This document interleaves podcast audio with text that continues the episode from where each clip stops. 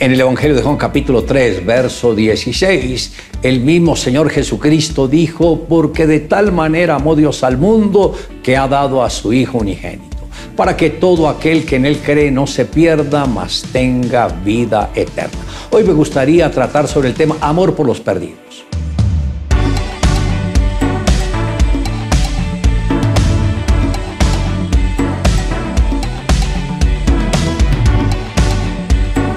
Uno de los grandes pecados de la sociedad actual es la indiferencia hacia las cosas de Dios, pues cada quien permite que en su corazón entre lo que son las cosas de este mundo, que muchas veces van en contra de las mismas que el Señor nos da. Ahora, cuando uno tiene un encuentro personal con Jesucristo, viene una nueva carga donde el mismo Señor pone una compasión y un sentir por ganar a los perdidos. Son pocos los que hoy en día sienten dolor por las aflicciones ajenas o porque las personas están distanciadas de Dios. A diario posiblemente usted tiene contacto con muchas personas, pero ¿por cuántas usted ha sentido una verdadera compasión? Posiblemente en su corazón hay una apremiante necesidad de compartirles a aquellos que no conocen al Señor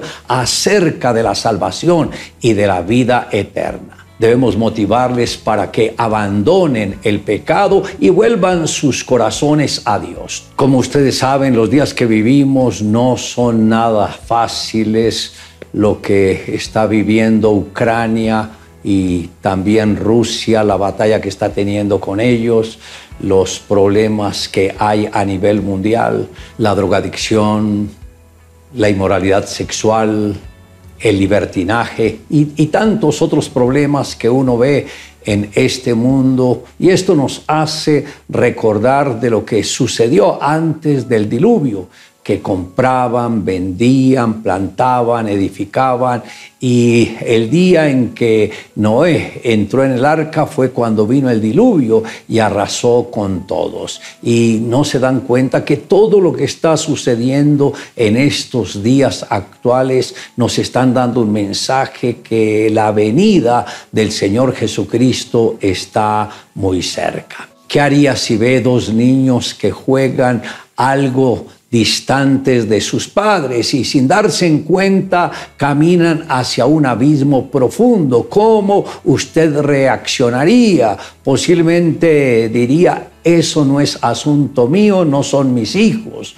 ¿Cómo les avisaría del peligro en que ellos están? En un tono suave les diría, no se vayan por ese lugar porque es peligroso. En ese momento solo pensaría en evitar una tragedia, daría un grito de advertencia, correría a ellos, los tomaría de la mano y los rescataría. Algo similar debemos hacer hacer nosotros con aquellas personas que están lejos de Dios, que no se dan cuenta que estamos a las puertas del fin y que no estamos haciendo nada para salvar vidas, para que ellas cambien de parecer y vuelvan sus ojos a Jesucristo. Pero esto solamente lo puede hacer alguien que haya tenido un encuentro personal con Jesús. Ahora, usted no debe caer en la indiferencia, conformándose con un tímido mensaje de salvación y decir para sí, ya cumplí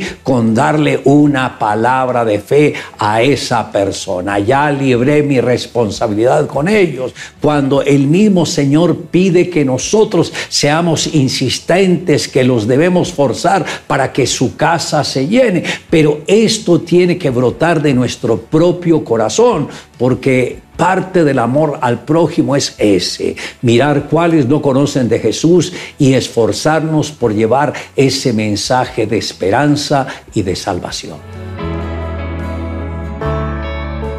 Iris era una joven que soñaba vivir en un mundo mejor. Soñaba con una vida diferente. Ella y sus hermanos crecieron con mucha falta de amor. Siempre fueron agresivos, groseros, llenos de muchos vacíos. Su corazón estaba con mucho dolor. Su refugio fueron las drogas y el alcohol. Aunque quisieron cambiar su historia, no lo lograban siempre terminaban con un final lleno de dolor. Esta chica vivió en medio de gritos, golpes y momentos de mucho sufrimiento. No había un día donde no escuchaba gritos, golpes y escenas violentas. Todos los días veía cómo su padre gastaba el dinero en alcohol, se embriagaba y al llegar a su casa maltrataba a su madre física y verbalmente, hasta que se le agotaban sus fuerzas. Un día Iris conoció a un joven que le prometió un futuro mejor y sin dudarlo, a una corta edad se casó con él. Tristemente, en poco tiempo empezó a vivir la misma historia de su mamá. En medio de tanto dolor, su abuela empezó a escuchar de Jesús, que era el único que podía cambiar su vida y la de sus generaciones. Es ahí donde empezó a conocer el amor de Dios. Entregó todo el dolor que había en su corazón. Empezó a romper maldiciones generacionales. Su vida cambió por completo. Fue el mejor intercambio, entregar todo su dolor, fracasos, maldiciones y nacer en el verdadero amor por y para Dios. No podemos cambiar una maldición con solo cambiar de ciudad. Solo el nuevo nacimiento en Dios lo hace.